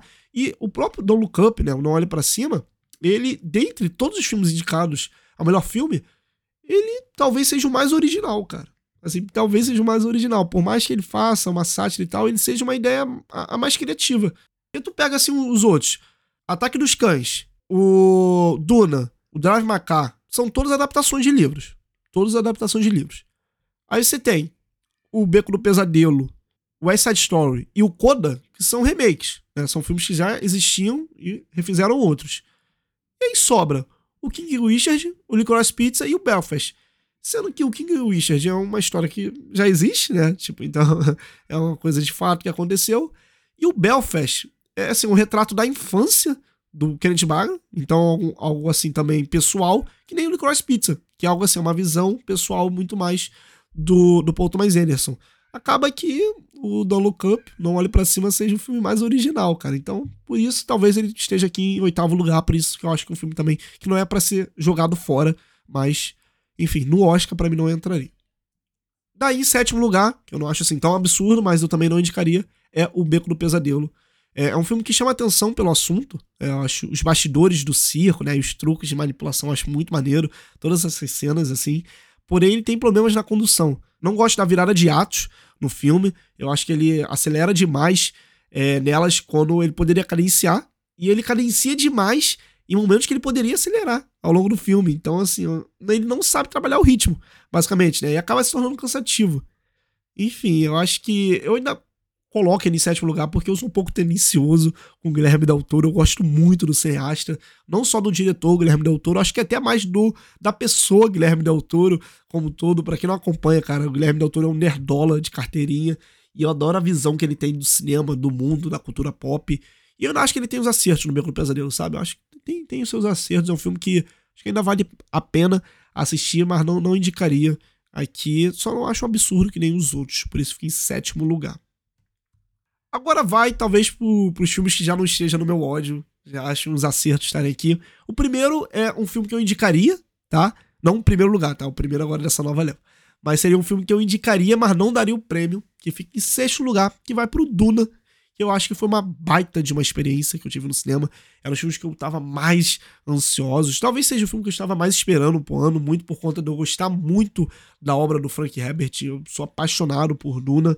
E tecnicamente é o melhor filme do ano, né? Não tem muito o que se discutir. Eu acho um grande pontapé da franquia. Porém, ele talvez esteja aqui que eu não daria o prêmio porque é um filme que tem problemas no último terço. Acho que ele não sabe muito bem terminar o filme. Ele também falta um pouco mais de inspiração de alma, talvez, pro filme. É, eu acho que por conta disso, sexto lugar aqui dentre esses filmes fica maneiro. Eu falei mais dele lá no nosso podcast de Duna, cara. Eu e o Lucas a gente comentou, tem um podcast exclusivo de Duna, ficou bem bacana. E é um filme muito, muito bom, cara, muito bom mesmo, mas eu acho que tem seus pequenos problemas, tem algumas coisinhas também, tipo a ação do filme eu acho que algumas vezes peca demais, mas cresce em outros momentos, como eu já disse, a fotografia e a trilha sonora elas trabalham juntas de forma impecável. Então, assim, grande filme. Sexto lugar, acho que tá maneiro aqui. É baita indicação, mas não daria o prêmio. E agora vai entrar os meus cinco filmes favoritos. Para mim, são os filmes do ano, para mim, dentre esses aqui que estão indicados no Oscar. Eu vou separar em dois blocos, tá? Vou separar primeiro do quinto ao terceiro, que talvez sejam os três filmes ali fenomenais, impecáveis, mas que estejam um degrau abaixo entre os meus dois favoritos. Pode ser assim? Talvez o jogo fique mais limpo. Então vamos lá. Em quinto lugar, né? essa ordem do quinto até o terceiro é qualquer coisa, mas tem que ter, tem que ter. É maneiro ranquear, eu acho maneiro. Em quinto lugar, eu vou ficar, meu Deus, com muita pena no coração. Mas em quinto lugar, eu vou ficar com Licorice Pizza, filme do Paul Thomas Anderson. Como eu já disse, eu gosto de repetir aqui, ah, os melhores sei lá o quê, ah, o melhor sei lá o quê. Mas o Paul Thomas Anderson, pra mim, é o melhor diretor do século nos Estados Unidos, tá? Para mim não tem diretor melhor que ele hoje em Hollywood nesse século, tá? Ele, ninguém tem uma média de trabalhos que nem o Paul Thomas Anderson, muito por conta aqui. Licorice Pizza para mim não tá entre os seus melhores filmes. E mesmo assim é um filmaço, cara. Mesmo assim, é um filmaço, sabe? Cara, eu adoro a metáfora que ele faz da sociedade, né? Parada nos anos 70, né? Numa crise do petróleo. Enquanto você tem os jovens, né, que demonstram a nova geração que estão sempre em movimento, né? Eles estão sempre correndo no filme, eles estão sempre indo para frente. Seja tanto o mais novo, ambicioso se tornar empresário, seja a, a mais velha que não sabe muito o que fazer na sua vida, mas não vai ficar parado, né? Vai seguir correndo. Então eu gosto muito da forma que o Paul Thomas Anderson trabalha isso, né? Ele não tenta levar o filme de um ponto A a ponto B, ele tenta mais realmente contar essa história, né? Contar essa época, apresentar essa geração. É um filme muito pessoal. Cara, eu, eu adorei Nicolas Pizza. Tem umas passagens assim que eu acho geniais. A passagem do caminhão eu acho espetacular, cara. Cara, espetacular. Como meu, eu, eu dei risada, sabe? Eu, eu fiquei apreensivo. Cara, adorei, adorei. Eu sou muito delicioso também com o Paul Thomas Anderson. Eu gosto muito do, do diretor.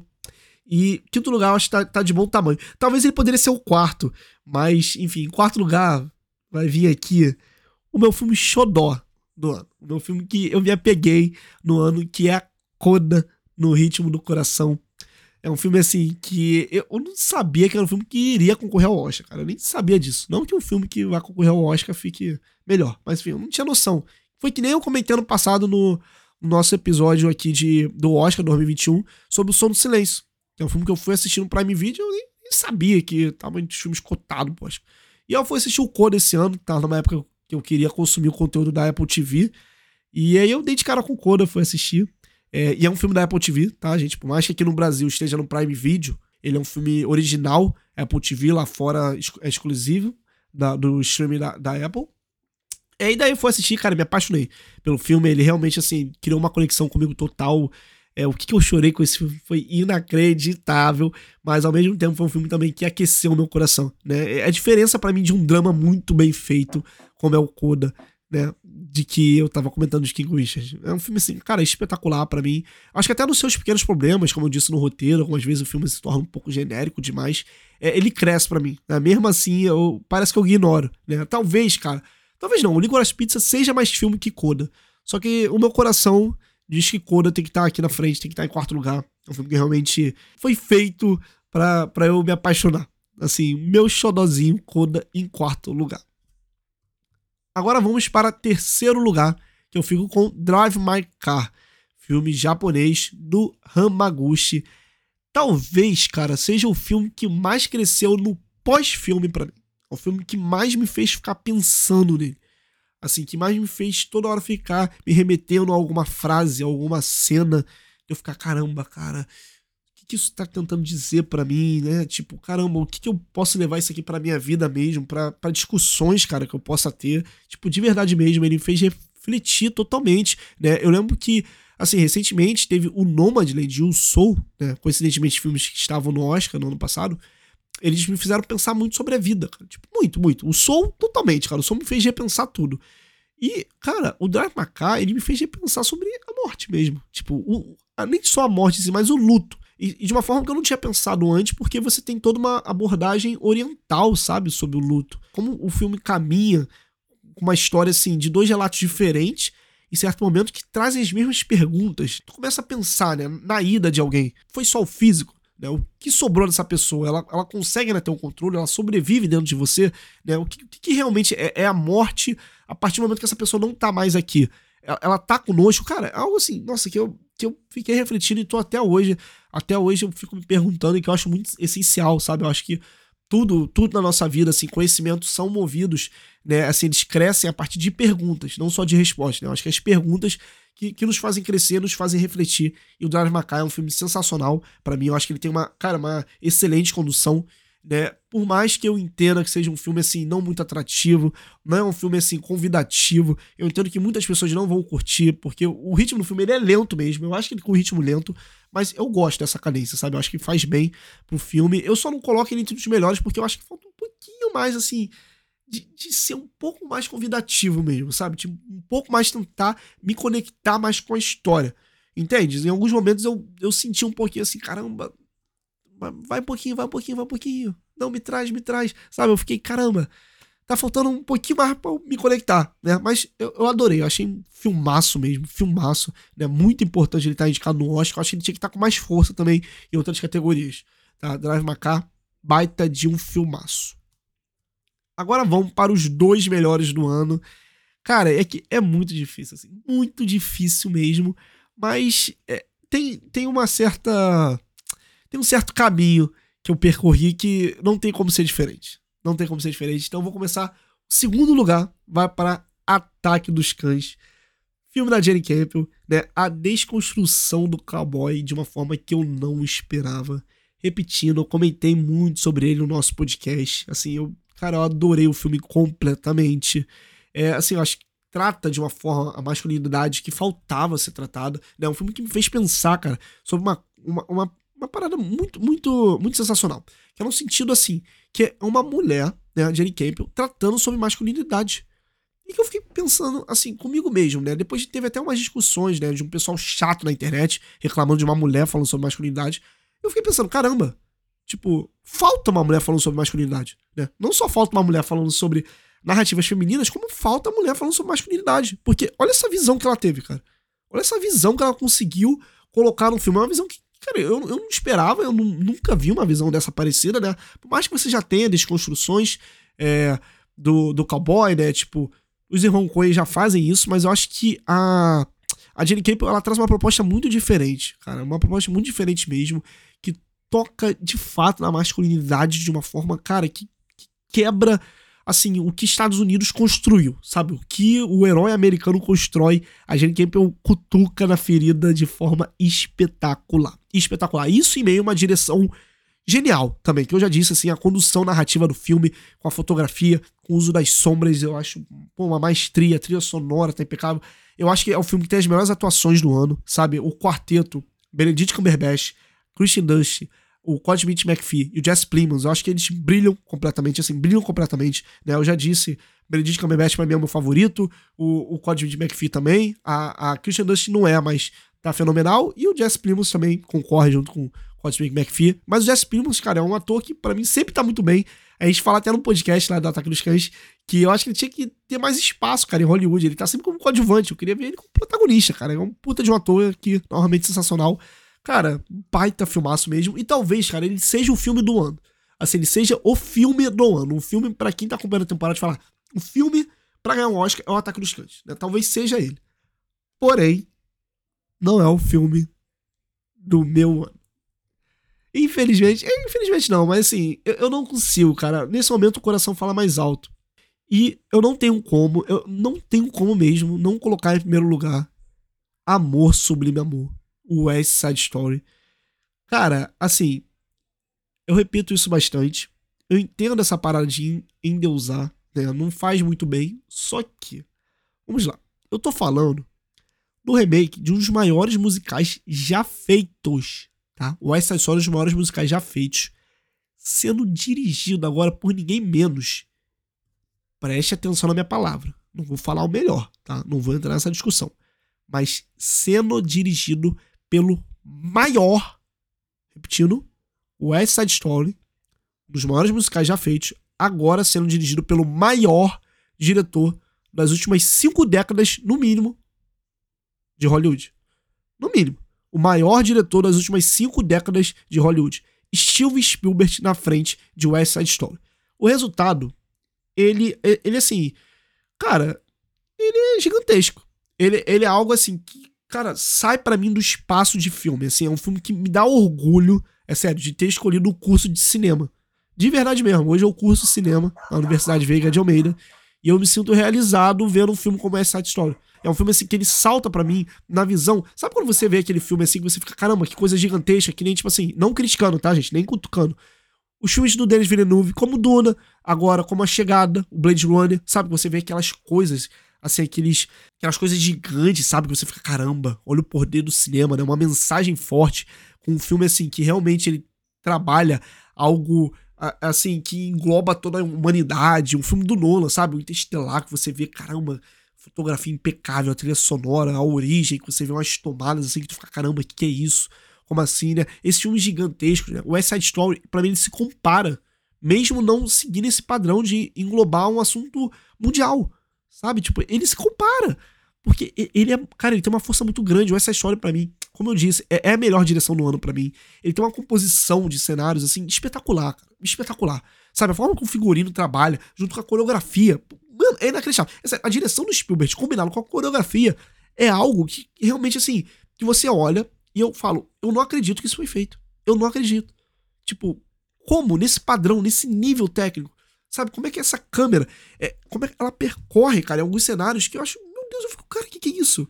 Gente, o que, que é isso? Né? Eu, cara, eu repito, já falei aqui no podcast que o La La Land, né, um musical aí recentemente, é, um dos grandes musicais recentemente, na verdade, né, olha só eu falando. É, o La La Land, ele para mim, um dos problemas do filme é que o começo dele, aquela cena de abertura, ela é espetacular. Só que ela é a melhor cena do filme. E a partir dali, o filme ele não consegue ser tão bom que nem ali. Para mim, o West Side Story, ele é lotado de primeiras cenas de La La Land. Ele é lotado, cara. Ele é lotado. É, tipo, é uma cena atrás da outra que eu fico Gente, que isso? Que condução é essa? Sabe, é, é, assim, a, a, sincronia, sabe? Tipo, você vem de uma fala e você vem com a música, aquele musical clássico, a pegada clássica do musical. Cara, acho assim, sensacional. para mim já é o melhor musical que eu já assisti na minha vida, sabe? O filme, assim, para mim ele tem, cara, diversos, diversos acertos, sabe? E parte de uma história que, um, um princípio simples, né? Que você parte de uma história de Romeu e Julieta, que são duas pessoas de grupos opostos, que você tem lá o Jet e os Sharks, que não podem ter esse amor, mas querem ter esse amor. Então, assim, a história já muito vista, mas que é funcional, que ganha força, que você tem uma, um design de produção, como eu disse, espetacular, o melhor do ano. Consegue fazer uma ambientação de Nova York no final dos anos 50 cara, esplendorosa. Assim, cara, é um absurdo. É um absurdo mesmo como tudo é minuciosamente pensado no filme. Tipo, ele tá na loja, parece que cada latinha Sabe, cada coisa que tá escrito uma latinha de tomate é muito bem pensada, tipo, é tudo, tudo tá ali, sabe? As cores do filme, elas ganham vida, cara. Assim, o design é, é realmente fantástico, é fantástico mesmo. Cara, eu adorei, sabe? Toca no assunto de gentrificação, que eu já falei no show da próxima sessão, é um assunto que eu gosto de ver aparecendo, um assunto que eu acho que tá em falta. Eu falei quando lançou a Lenda de Candyman, que trabalha sobre isso. Então, assim, cara, não, não tem como, não tem como. O filme que me fez apaixonar mais ainda pelo cinema, o West Side Story, meu musical favorito de todos os tempos já. Assim, sou, sou impossível mesmo. E, e é isso, cara. É, é o filme. É o meu filme do ano, é um filme que, que me fez amar mais ainda o cinema, é um filme que me fez gostar mais ainda de tudo isso que a gente comenta aqui. É um filme que me fez querer correr mais ainda atrás dele. Fui atrás make-off no YouTube, tem um documentário também é, no Disney Plus, que eu indiquei lá no show da próxima sessão. Então, essa história para mim é o meu filme do ano. Mas vamos lá. Agora para saber quem que vai ganhar, né? Tá aí, ah, eu acho melhor, é, só acho melhor aquele, mas quem que vai ganhar? Qual é dessa brincadeira aí? Seguinte, eu já vou cortar aqui quatro filmes, tá? Que não ganham, tá? Nem todos esses indicados. O Beco do Pesadelo, Dallas Macar, Nicolas Pizza, Não Olha para Cima. Esses você pode cortar. Se ganhar, vai ser a maior surpresa da história do Oscar. Eles realmente não estão cotados, não estão com essa força toda. Quer dizer, posso estar exagerando um pouco, mas não, não ganha, não ganha, gente. Não tem muito o que fazer, não. Eles não, não ganham, não. Os quatro já estão totalmente por fora. E aí, cara, você tem. Vamos lá. Eu vou, eu vou, eu vou subindo, tá? Vou dos que menos tem chance. King Richard e Duna. Né? Talvez o Duna com um pouco mais de chance. Mas eles dois ainda você tem que ficar com o olho aberto, porque, como eu disse, King Richard é, é cota de Oscar, né? O famoso Oscar bait da temporada. E tem um Duna também, que, pô, é um filme assim, com muitas indicações. Então, é, confesso que não está na direção é algo que já, já peca um pouco, era mais para um filme da proposta de Duna. É, então por isso que eu acho que, que ele não ganha, né? Ele e o King Richard eu acho que não ganham também, mas estão ali, tipo assim, com 1% de chance, sabe? Pode pintar. Eles têm chance de pintar. E aí nós temos quatro concorrentes aqui. Temos Belfast, temos Ataque dos Cães, temos West Side Story, temos Coda. E aí o que, que acontece? Vamos lá. Aqui nós temos uma disputa já em aberto. A disputa da temporada. Que na verdade, vou, vou voltar um pouquinho. Ao longo de toda a temporada, né, até, sei lá, cinco semanas atrás, nós tínhamos uma disputa acirradíssima entre o Ataque dos Cães e Belfast. Era a disputa da temporada. Os dois, assim, pau a pau. Talvez Ataque dos Cães alguma vez um pouco mais à frente. É, mas daí, como eu disse já ao longo do podcast, o Belfast acaba caindo. Né? Ele acaba sendo esnobado. Quer dizer, não esnobado, mas assim, acaba sendo, sendo deixado de lado. E o Coda vem com essa força né? E acaba agora se apresentando como o principal concorrente com o ataque dos cães. Né? A, a, Apple TV fez um baita de um investimento em Coda. Novamente, lembrando que o Oscar também é investimento. E o Coda cresceu. Né? O Coda apareceu hoje como favorito de diversas categorias, como eu comentei, e é o principal concorrente com o Ataque dos Cães. Né? São os dois filmes favoritos para levar esse prêmio. Né? É pau a pau mesmo, um com o outro, para ver quem leva. E aí você tem né, os outros dois que eu citei é, por fora, sendo a terceira via, que é o Belfast e o West Side Story. Eu diria, cara, que o, o Belfast, por conta de já ter estado mais acima da disputa, né? Ele poderia ser é, ter um pouco mais chance que o West Side Story, mas eu vou colocar o West Side Story como se fosse o terceiro concorrente, terceira via, sabe? Eu acho que, que é um filme que, que tem força também, mas a disputa tá entre Coda e Ataque dos Cães. É, é isso, é Coda, Ataque dos Cães, não tem como você cravar. Assim, a disputa tá muito boa mesmo, muito boa. É, Ano passado teve uma disputa muito xoxa, né, para melhor filme. O Nomadland já estava certo de ganhar. Não tinha muito concorrente. No final eu lembro que o set de Chicago cresceu um pouco, mas nada muito para assustar. E vamos ficar com Coda e Ataque dos Cães. Agora no meu bolão, quem vai entrar? Né? Entre esses dois, vocês já sabem, né, que o meu favorito é o Ataque dos Cães, mas também não ficaria triste com a vitória de Coda, não. É, no meu bolão, cara, eu vou colocar o Ataque dos Cães. Eu acho que, cara, se o Ataque dos Cães não ganhar, eu acho que vai ser a maior frustração da história de um filme, ainda mais por todo o contexto. Que para quem não entende, cara, a Netflix nunca ganhou o Oscar de melhor filme, tá? Todo ano essa disputa, ah, agora a Netflix ganha, agora a Netflix ganha, e não ganha. E esse ano, cara, ela tem um favorito, ela tem o que vai, pô, crescer em premiações, e chega no final, vem a Apple TV, esnobada por muitos, e ganha em cima dela. Cara, seria algo assim, meu Deus, daria um bafafá tremendo, né? E, cara, seria. Nossa, seria péssimo pra Netflix ela perder esse Oscar. Eu vou colocar o Ataque dos Cães aqui no meu bolão como o campeão e vou deixar o Coda em segundo lugar. Mas alertando, o jogo tá aberto. O jogo tá aberto, eu acho que sai dos dois. Eu acho difícil ser uma terceira via. Não acredito em Belfast ou White Star ganhando, mas são, tem chance ali. É, e fechou assim, fechou assim. Ataque dos Cães tá no meu bolão. Coda em segundo lugar concorrendo. Baita disputa, cara, baita disputa. Eu acho que talvez durante a cerimônia possa a gente possa carimbar. Eu acho que se o Ataque dos Cães carimbar a montagem, pegar a direção e o Benedict ganha o ator, acho que não tem muito o que fazer, cara. Acho que ele ganha. Eu, tipo, acho que ele ganha. Tem um lance deles estarem concorrendo em, em roteiro, né? Em roteiro adaptado. É assim, não gosto algumas vezes o que ganha um roteiro adaptado deixa o outro ganhar, né? Aí o outro ganha o melhor filme. Mas também algumas vezes não. Né? O Parasita recentemente ganhou o roteiro e ganhou o melhor filme. É, vamos ver. Vamos ver. Eu acho que muito vai pela montagem, cara. Acho que o Ataque dos Cães ganhando a montagem do Duna já mostra uma força. E ganhando com o Benedict Cumberbatch mostra mais força ainda. Não diretamente com o Coda, mas mostra muita força dos votantes com o Ataque dos Cães. Né? O roteiro eu acho que vai para outro caminho. O roteiro eu acho que o Coda pode ganhar e o Ataque dos Cães ganhar o melhor filme. Enfim, gente, fechou então. Assim, caraca, muito tempo de podcast aqui comentando. É, mas assim, fico muito contente, cara, de poder trazer esse conteúdo, porque é algo que eu gosto de falar, algo que eu tô acompanhando há muito tempo. Né? Eu espero que vocês estejam escutando. E também podem fazer suas apostas, né? Podem ir lá comentar com a gente no nosso Instagram, novamente relembrando, arroba próxima sessão. Só pesquisar a gente por lá. E é isso, gente. Ficamos por aqui então. O Oscar acontece agora no próximo domingo, né? Para quem tá escutando, dia 27 de março. Fiquem atentos para essa cerimônia aí que promete trazer algumas novidades, que eu já disse que não concordo, mas enfim, a gente não tem muito o que fazer, né? Aceitar ou então começar a nossa própria revolução, quem sabe. E é isso, gente. Muito obrigado pela atenção e até a sua próxima sessão. Valeu!